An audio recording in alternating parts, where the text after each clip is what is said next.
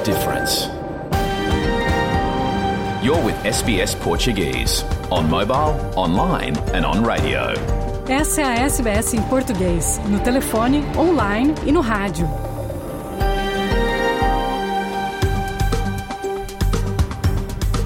É isso mesmo, muito boa tarde. Está começando o seu programa em português da SBS da Austrália, com Luciana Fraguas, neste dia 12 de março de 2023. Eu estou falando ao vivo dos nossos estúdios em Melbourne, na terra tradicional do povo Urundiri, a nação Kulin. Em destaque hoje, uma casa localizada na comunidade Aglomerado da Serra uma das maiores favelas de Belo Horizonte, no Brasil, levou o Prêmio Mundial de Arquitetura. Vamos ouvir daqui a pouco o criador do projeto, o artista Cadu dos Anjos. De Lisboa, Francisco Sena Santos conta que cidadãos da língua portuguesa terão agora acesso ao portal digital para autorização automática de residência em Portugal. Também vamos saber mais sobre quem é João Gonzalez, o cineasta com o filme nomeado para Oscar de melhor curta-metragem de animação. E muito esporte, sempre aos domingos, Luciano Borges, de São Paulo, fala de Vitor Pereira, o técnico de futebol que conseguiu ser odiado pelas duas maiores torcidas do Brasil. Rui Viegas de Lisboa fala de outro técnico português, Jorge Jesus, que pode deixar a Turquia e voltar ao futebol brasileiro. Tudo isso e muito mais, fique ligado na Rádio SBS.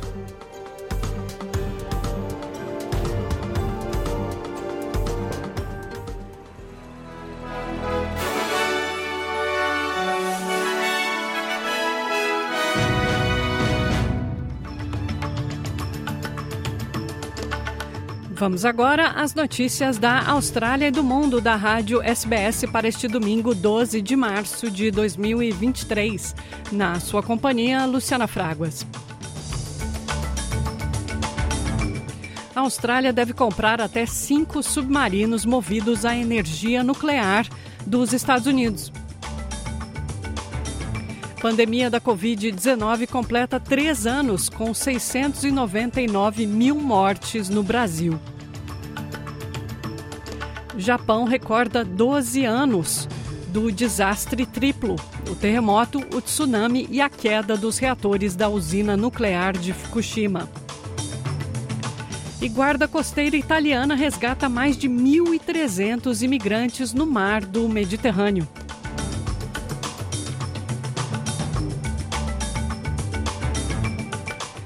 O primeiro-ministro Anthony Albanese deve chegar hoje, domingo, aos Estados Unidos para uma reunião trilateral com seus colegas britânicos e americanos sobre o Pacto de Defesa AUKUS. Espera-se que o presidente dos Estados Unidos, Joe Biden, receba Albanese, bem como o primeiro-ministro do Reino Unido, Rishi Sunak. Os três líderes farão um pronunciamento essa semana sobre o acordo AUKUS, que prevê que a Austrália compre até cinco submarinos movidos à energia nuclear dos Estados Unidos. Albanese disse que o acordo se concentrará em garantir empregos e fomentar a indústria local, com a cidade de Adelaide e o estado da Austrália Ocidental como os grandes beneficiários desse acordo. This agreement is about the future. It's about making sure that we invest uh, in our security, but also that we invest in our relationships. And that is my government's attitude towards foreign affairs and diplomacy. We want a peaceful, secure world. But part of that is investing in our national defence, but also investing in our relationships. O congressista americano Joe Courtney disse ao programa ABC Insiders que os submarinos estarão sob o controle total da Austrália.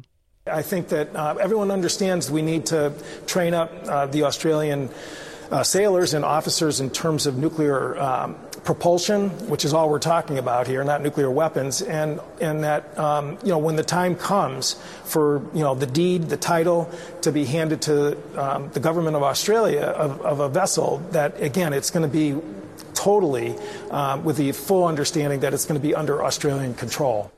O ministro das Relações Exteriores da China disse que se opõe firmemente ao acordo AUKUS de compra de submarinos movidos à energia nuclear dos Estados Unidos.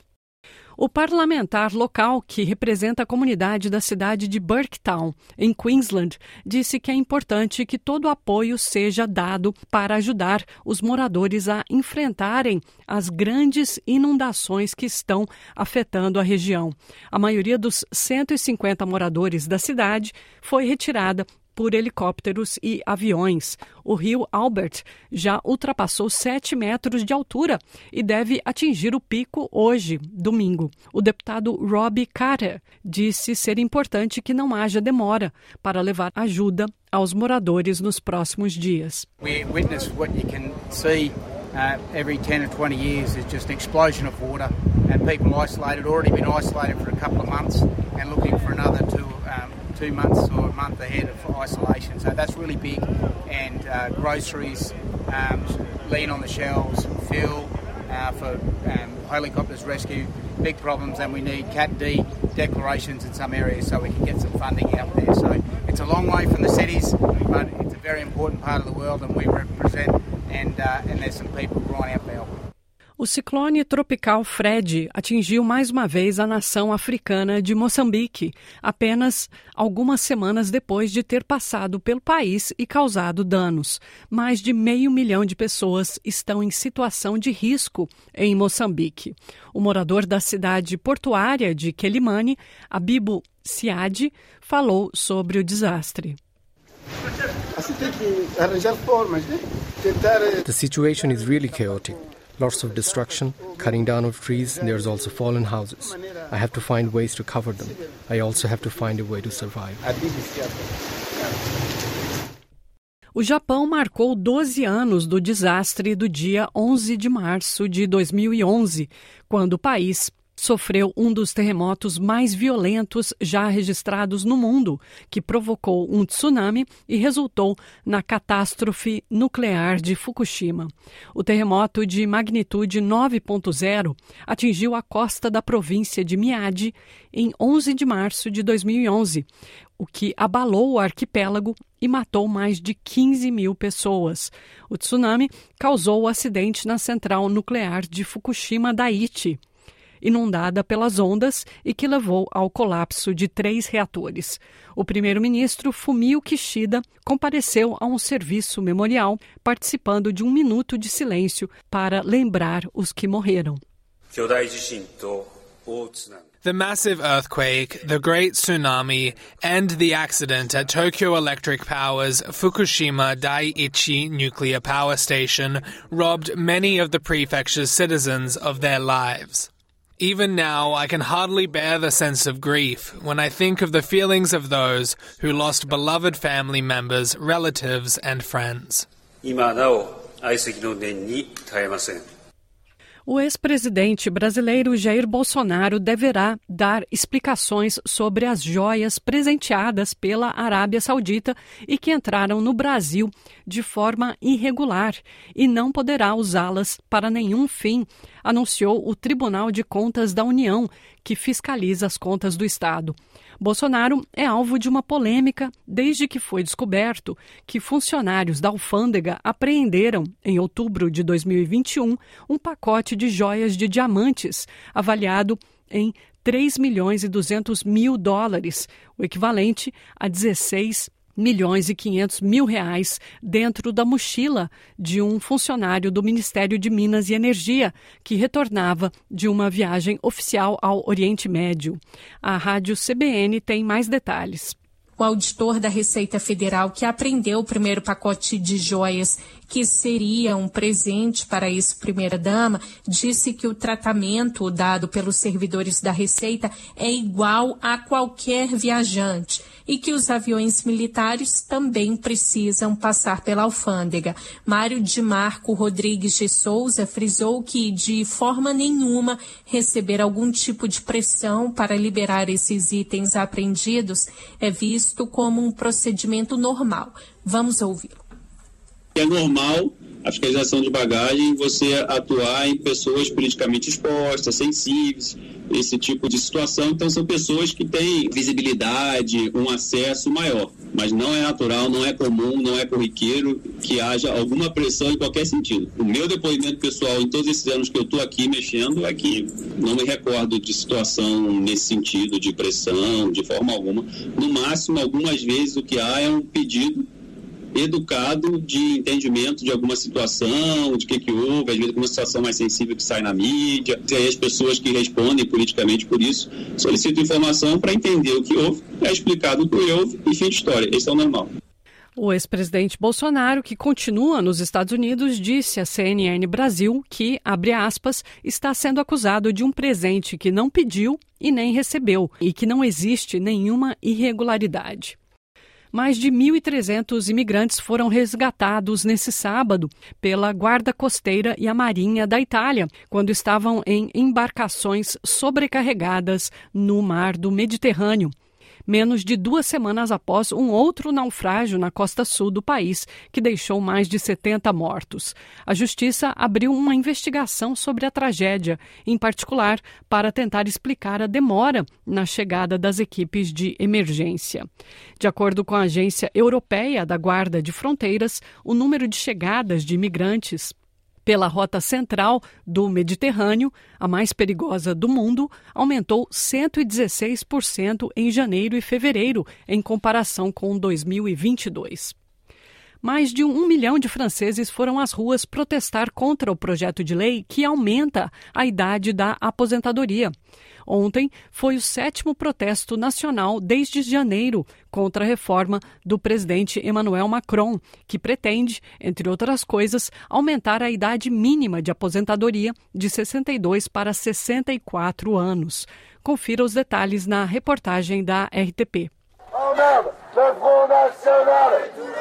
Sétima manifestação contra o aumento da idade da reforma. E o braço de ferro está para durar. Vamos continuar e mesmo se a lei a passe, ainda vamos continuar e até eles tirar a, essa lei. Depois de 15 horas de discussão, o Senado francês votou alterar a idade da reforma dos 62 para os 64 anos. O governo justificou o aumento como resposta à degradação financeira dos fundos de pensões e ao envelhecimento da população. Os franceses, revoltados, saíram à rua. Infelizmente, eh, isto é a gota d'água que faz com que o copo eh, venha, venha a sair, a água venha a sair do copo. Não vamos deixar o Macron deixar pôr tudo abaixo. Nós trabalhamos aqui em firmas com trabalhos difíceis e não se pode deixar isso assim. É uma forma de luta contra o capitalismo. Entre os manifestantes, alguns encapuzados protagonizaram momentos de tensão com a polícia. Há material destruído e vários focos de incêndio pelas ruas de Paris. Pelo menos 26 pessoas foram detidas.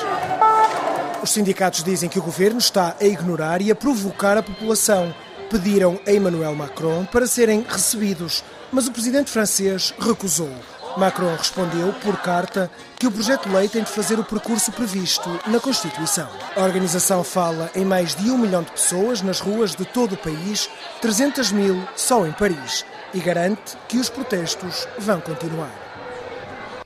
E encerrando o noticiário desta manhã de domingo, a pandemia da Covid-19 completou três anos com 699 mil mortes no Brasil. O país registrou mais de 38 milhões de infectados. A Rádio Agência Nacional fez um balanço dos últimos três anos da Covid no Brasil tudo parece começar a voltar ao normal. A máscara já não é mais item frequente nas ruas, festas e shows retornam aos calendários das cidades. Mas essa sensação de segurança das pessoas se deve a um conjunto de fatores, mas especialmente à vacinação. Isso é o que avalia o infectologista Julival Ribeiro. A vacina foi a coisa mais importante que surgiu para prevenir casos graves e mortes, além do que as medidas, por exemplo, o de máscaras, evitar ambientes aglomerados, higienização das mãos. Dr. Julival explica que, com o aparecimento de novas variantes, é preciso estar atento aos reforços da vacina e à imunização bivalente que protege contra as variações da Covid. O Brasil registrou quase 700 mil mortes desde o início da pandemia e pouco mais de 38 milhões de infectados. De acordo com dados do Ministério da Saúde, quase 88% dos brasileiros recebeu pelo menos uma dose de vacina contra a Covid e cerca de 82% das pessoas está totalmente imunizada contra o vírus. Bom, e você está ouvindo a SBS em português. Falamos a sua língua aqui na, na Austrália, no Brasil, em Portugal, Timor-Leste e no mundo. Se você fala português, é para você que a gente está falando, você está no lugar certo.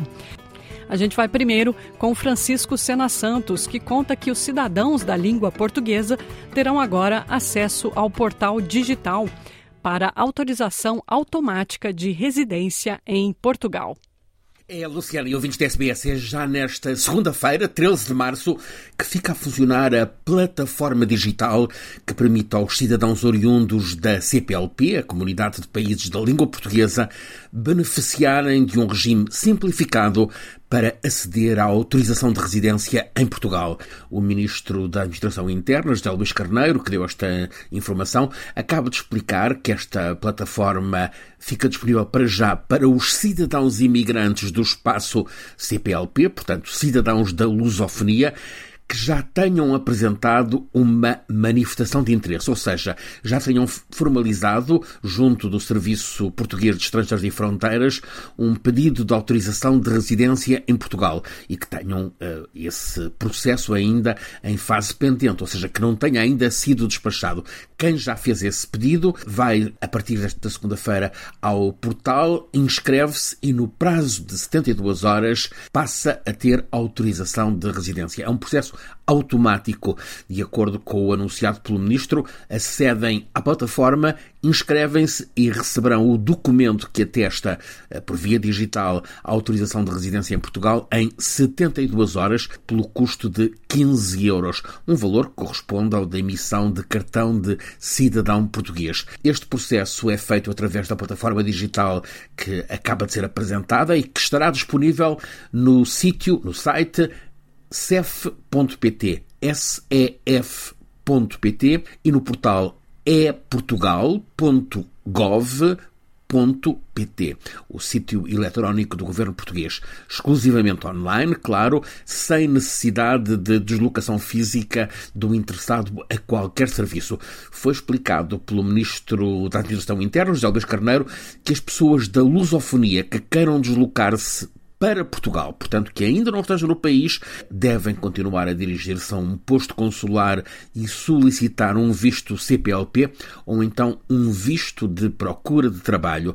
Com essa informação e através desta plataforma agora criada, será possível, explicou o ministro José Luís Carneiro, fazer todo o percurso para a emissão digital da autorização da residência em tempo mínimo, o máximo 72 horas. São neste momento 690 98 mil os estrangeiros que têm autorização de residência em Portugal, metade é oriundo precisamente do espaço CPLP, Angola, Brasil, Cabo Verde, Guiné-Bissau, também a Guiné Equatorial, onde pouco se fala português, Moçambique, São Tomé e Príncipe e Timor-Leste. Há grande preponderância do Brasil quase 200 mil brasileiros entre estes 698 mil estrangeiros com autorização de residência em Portugal. Prevê-se que esta nova plataforma viabilize nos próximos tempos a autorização para residência em Portugal a mais de 200 mil cidadãos lusófonos. Este é um benefício relevante conquistado pela lusofonia após complexas negociações, designadamente na União Europeia. Já funcionava para estudantes universitários, agora para todos os cidadãos. Francisco Sena Santos, a SBS, em Portugal. E ainda com o Sena Santos, a gente vai falar agora, conhecer um pouco sobre o João Gonzalez, o português, com o filme nomeado para Oscar de melhor curta-metragem de animação. É a Luciana na noite americana deste domingo. João Gonzalez vai estar sentado nas cadeiras da frente do grande teatro Dolby, em Los Angeles. São os lugares reservados para as mais cintilantes estrelas de cinema ou então nomeados a algum dos Oscars deste ano. Há vários países para quem É uma rotina ter um ou vários cidadãos mesmo entre os eleitos. Para Portugal, esta é a primeira vez em que um cineasta português realiza um filme que está nomeado para os Oscars de Hollywood. Nome dele? João Gonzalez. O filme Ice Merchants é uma curta-metragem e é de animação. Seja como for, está nomeado para um Oscar como qualquer dos outros. Ora, quem é ele, este português nos Oscars? João Gonzalez nasceu no Porto em 1996. Quis ser jogador profissional, não de futebol, mas de voleibol. Imagine-se, nunca quis ser artista. No entanto, o bichinho do piano, algo que o pai lhe passou ainda com ele muito miúdo, é um instrumento que toca desde os 4 anos de idade. Ao dar-lhe um background musical, colocou-o em rota das artes. A frustração de um curso de engenharia informática para o qual se inscreveu, mas para onde não conseguiu entrar, não tinha nota, foi, diz ele, o melhor que lhe aconteceu, porque assim faz o que gosta de fazer. É realizador de cinema, animador, ilustrador e músico. Ele diz que é tão músico quanto cineasta. Ao fazer um filme, o trabalho sobre o som decorre ao mesmo tempo que o da animação, quando não é o som a puxar pelos desenhos, quando não é a banda sonora a ser composta antes mesmo da narrativa em imagens. Ao ter sido nomeado, este filme Ice Merchants ficou logo reconhecido como um belo, poético, há que o dizer, projeto de cinema. A imagem e o som, a animação e a performance musical, uma paisagem mental áspera, uma história intrigante. É uma história que se centra num homem que vive com o filho numa casa no alto, muito alto, de uma montanha pontiaguda. Todos os dias, pai e filho saltam em paraquedas para venderem gelo aos moradores na aldeia cá embaixo. O resto da história há que a ver, com ou sem Oscar, Ice Merchants.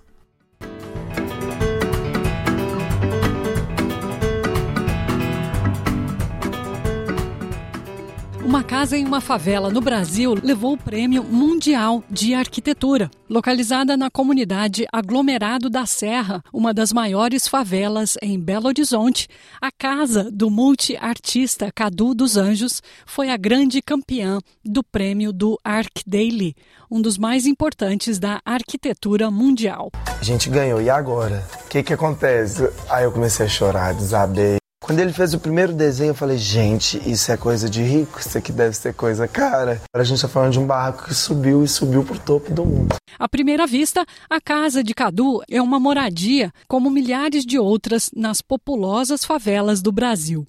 A estrutura de dois andares venceu 1.600 projetos de concursos de casas muito mais sofisticadas na Índia, no México, no Vietnã e na Alemanha. Só no Brasil foram 161 inscrições, sendo essa a única casa localizada em um aglomerado de favelas. Estou muito orgulhoso de minha casa ter ganhado esse prêmio, porque a maioria das notícias sobre as favelas fala de violência e casas destruídas por deslizamentos de terra, disse Cadu nas suas mídias sociais. O dia inteiro, o povo batendo na porta. A ideia sempre foi ser sem reboco, porque é uma casa que camufla no meio da paisagem da periferia. A gente decidiu fazer o tijolinho deitado. Deixa a parede mais larga, também com a ventilação circular. O legal do que essa casa deixa é que um pouco de conhecimento de arquitetos e engenheiros podem nos livrar de desastres, de tragédias. A casa, construída em um pequeno lote que Cadu comprou em 2017,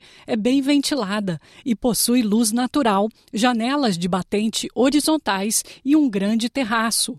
Segundo o Arc Daily, o projeto da casa representa um modelo de construção que utiliza materiais comuns nas favelas e que deu atenção especial à iluminação e ventilação, resultando em um espaço com grande qualidade ambiental, segundo a análise dos jurados do Arc Daily. Para Cadu, que fundou um centro cultural em sua comunidade, o prêmio tem um significado especial. Sei que minha casa não é a mais chique do mundo, mas é um barraco bem construído, disse ele. Ele mora lá desde 2020, junto com seus dois cachorros, um gato e mais de 60 plantas.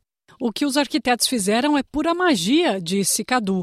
Mal tenho 66 metros quadrados, mas já fiz festas aqui com quase 200 pessoas, disse. Exteriormente, a casa assemelha-se às casas vizinhas, mas incorpora vários elementos que a tornam mais robusta e em harmonia com o meio ambiente. Uma diferença aparente com as casas vizinhas está na disposição dos tijolos, que são colocados horizontalmente e não da maneira usual, vertical e também em fileiras escalonadas, o que acrescenta solidez e melhora o isolamento. O projeto levou oito meses para ser completado e deu muito trabalho. Segundo o arquiteto Fernando Maculan, os pedreiros ficavam bravos porque disseram que colocar tijolos dessa maneira horizontal consumia muito mais tempo. Tivemos muitos problemas para levar também os materiais escada acima. É a última casa de um beco e tive que pagar muito aos trabalhadores carregavam os materiais, disse o arquiteto Fernando Maculan. As ruas estreitas e sinuosas da favela também dificultaram a passagem dos veículos. Todo o trabalho custou cerca de 150 mil reais, ou 43 mil dólares australianos. Cadu se apaixonou pelo projeto e diz que da favela ele não sai. Eu amo minha favela, eu não saio daqui não. Posso morar temporada em qualquer lugar do mundo, mas eu vou voltar pra cá.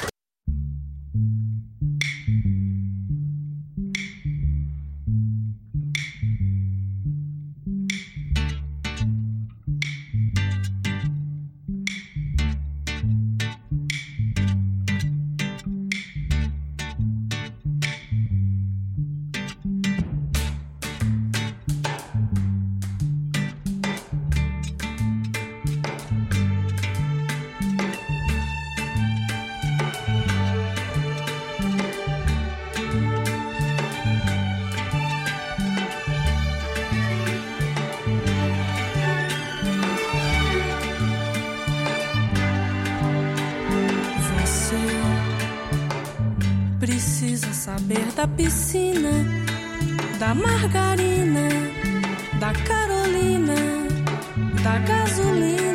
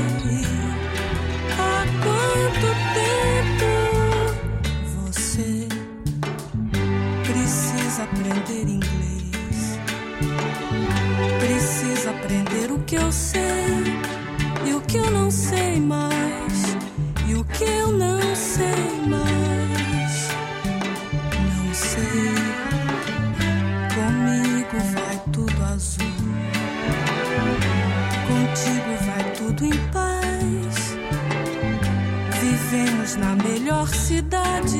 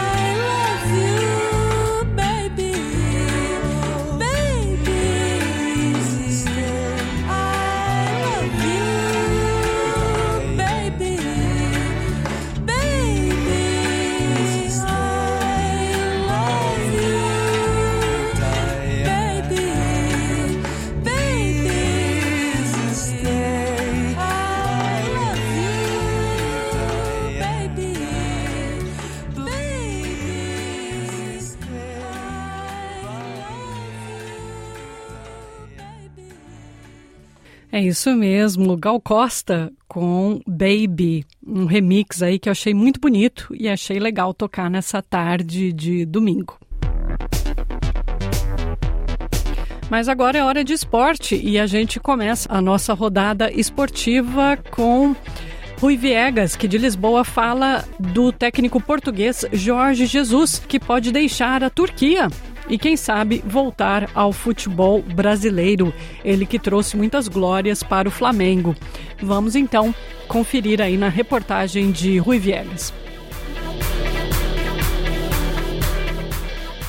Olá, viva Luciana, muito boa tarde, boa tarde a todos. E começamos por uma história que envolve Jorge Jesus. O treinador português pode voltar ao Brasil no final da época desportiva na Europa. O técnico do Fenerbahçe queixa-se do frio da Turquia e admite sair no mês de maio.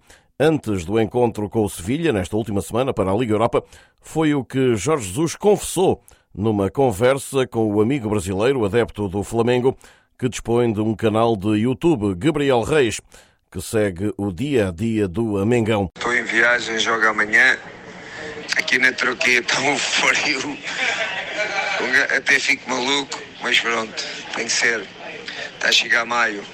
Jorge Jesus treinou o Flamengo entre junho de 2019 e julho de 2020 conquistou o campeonato, a Supertaça do Brasil, a Libertadores da América e ainda a Supertaça Sul-Americana.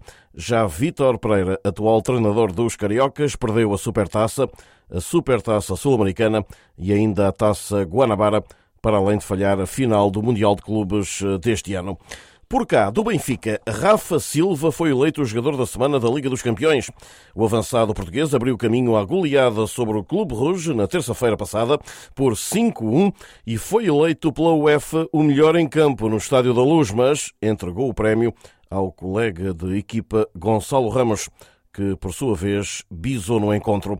Rafa ficou à frente de Müller, do Bayern, e de Cucurella, do Chelsea. Orsnes já tinha também sido considerado o jogador da semana após a primeira mão. O Benfica lidera o Campeonato Português e joga este domingo diante do Marítimo, na Ilha da Madeira. Ainda nas provas europeias, o Sporting na Liga Europa, primeira mão dos oitavos de final, empatou em casa a dois diante do Arsenal. Os Leões estiveram a perder, conseguiram a reviravolta mas acabaram por sair do jogo com esta igualdade diante do conjunto londrino, que é o primeiro classificado do eh, campeonato inglês. Segundo jogo eh, na próxima semana, esta semana que aí está, ou seja, na próxima quinta-feira. No fim do encontro no estádio de Alvalade em Lisboa, o técnico do Sporting, Ruben Amorim, considerou que nada mais havia a fazer para vencer. Jogámos o jogo que tínhamos que jogar, um, um jogo completamente diferente daquilo que temos vindo a fazer no campeonato porque somos mais dominadores mas estivemos bem. Um, temos que estar satisfeitos com o nosso comportamento, não tão satisfeitos com as incidências do jogo. Que, que, que, foram difíceis, mesmo sofrendo primeiro, falhando uma primeira oportunidade, dando a volta, tendo o 3-1 para fazer, depois as situações, um, a, a, situação do, do golo com, com muita infelicidade, uh, talvez a, a falta antes do, do, do golo.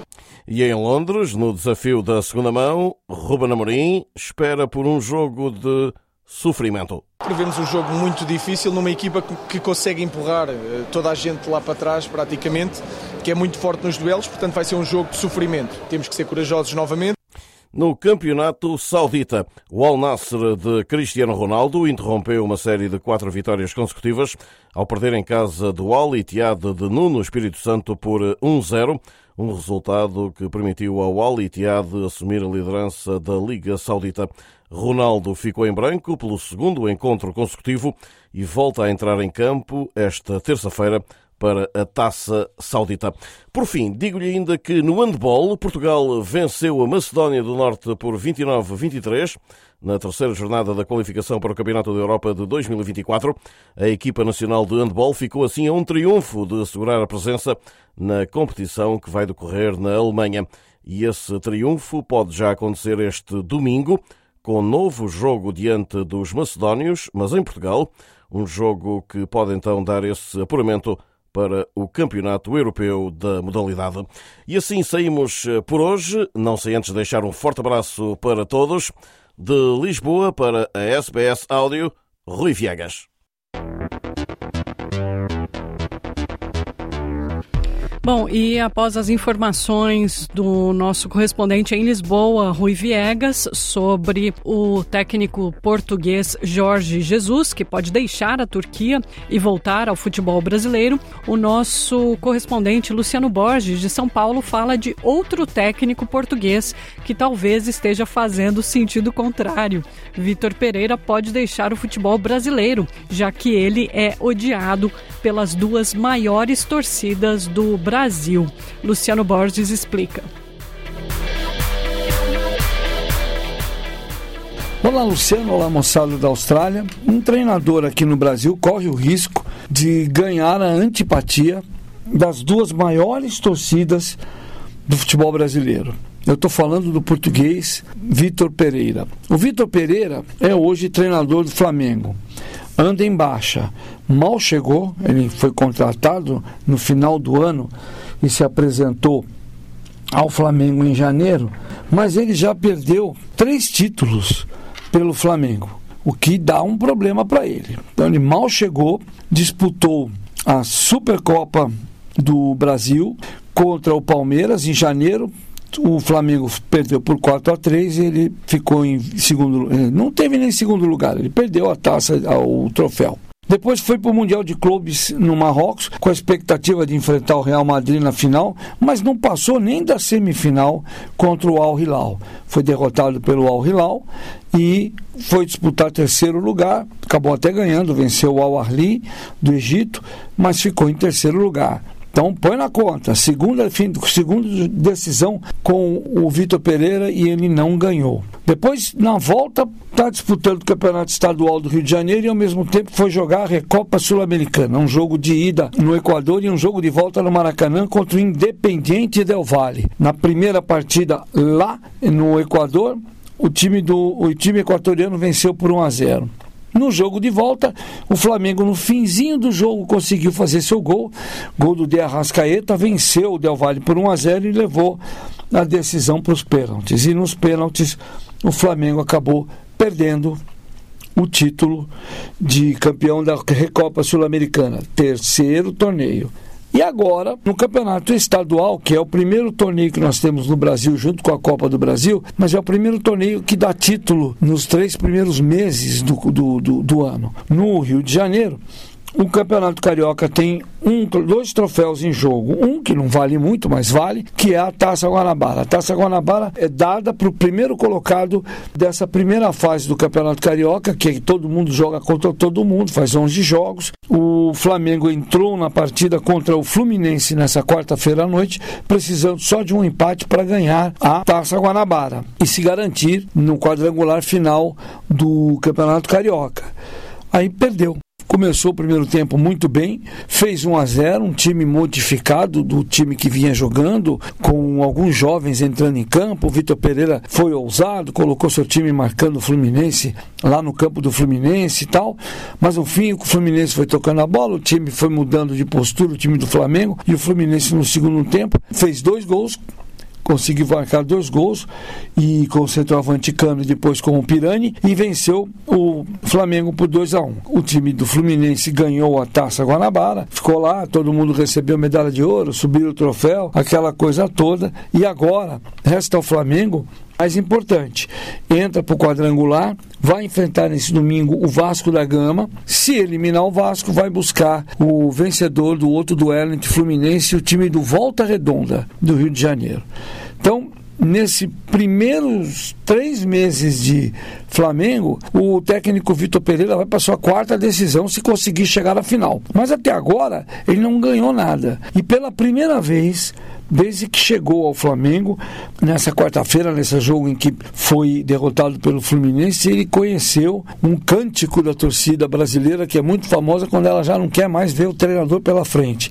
Ele foi ouvir o nome, ele foi ouvir o canto de burro, burro, burro, quando ele no segundo tempo fez três substituições e aí a torcida do Flamengo não perdoou, xingou mesmo o Vitor Pereira. E nesta sexta-feira de manhã, um grupo de 30 torcedores foi à porta do centro de treinamento do Flamengo, que aqui no, a gente chama de Ninho do Urubu.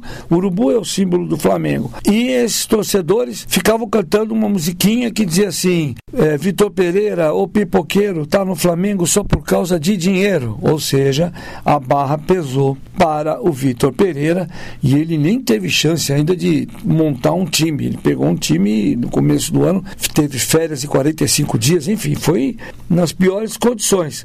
Mas tem que ganhar esse campeonato carioca. Infelizmente, no futebol brasileiro a coisa é assim. Não funciona. Mas aí, essa é a torcida que é o time com a maior torcida do Brasil, que é o time do Flamengo.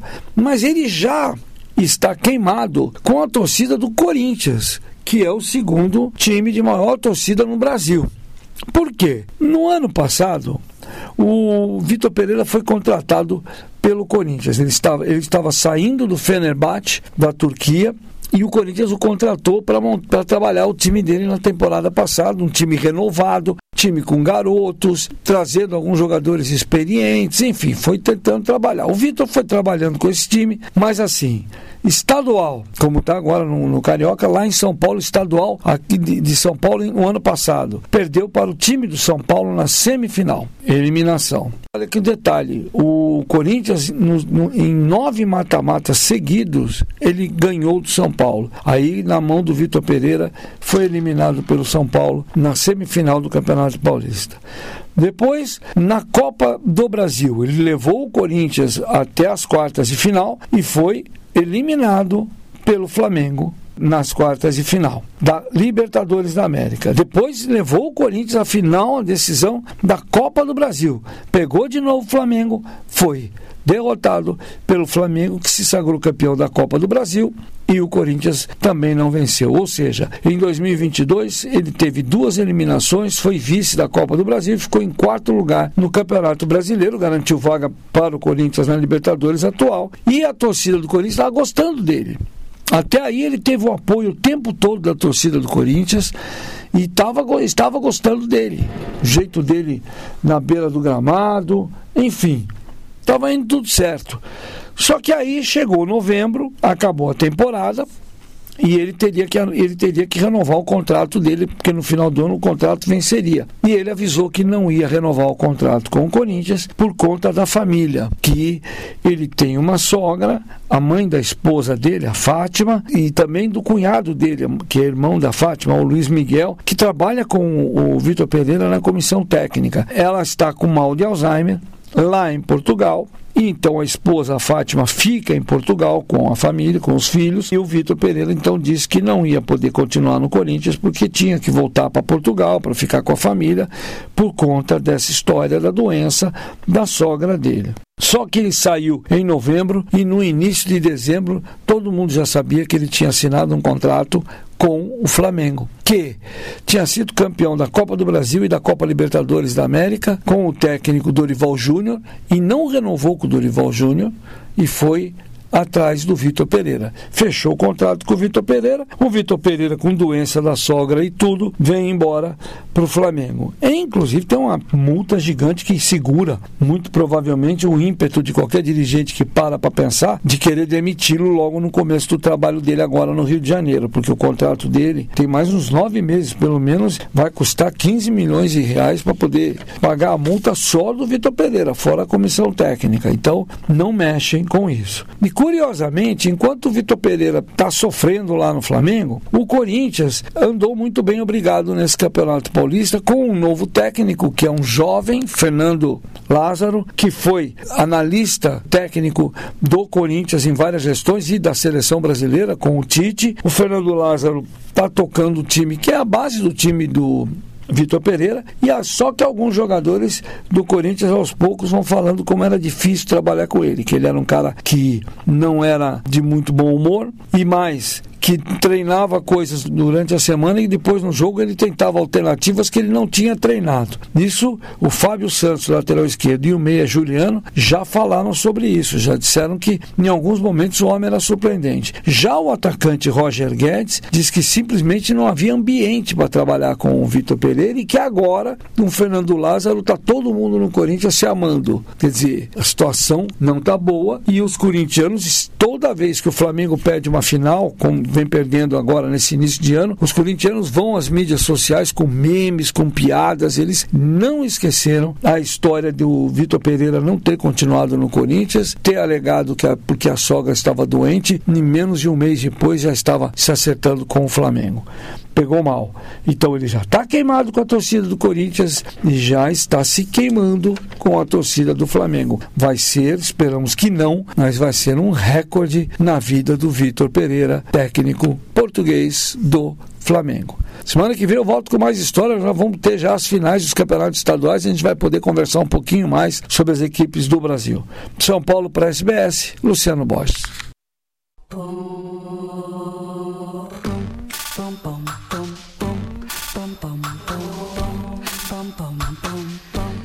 Departamento de Áudio e Idiomas da SBS está à procura de um produtor de conteúdo que seja fluente em Tetum, o idioma oficial de Timor-Leste. O produtor do programa Tetum, da SBS, será responsável pela produção e distribuição de conteúdo multimídia em Tetum.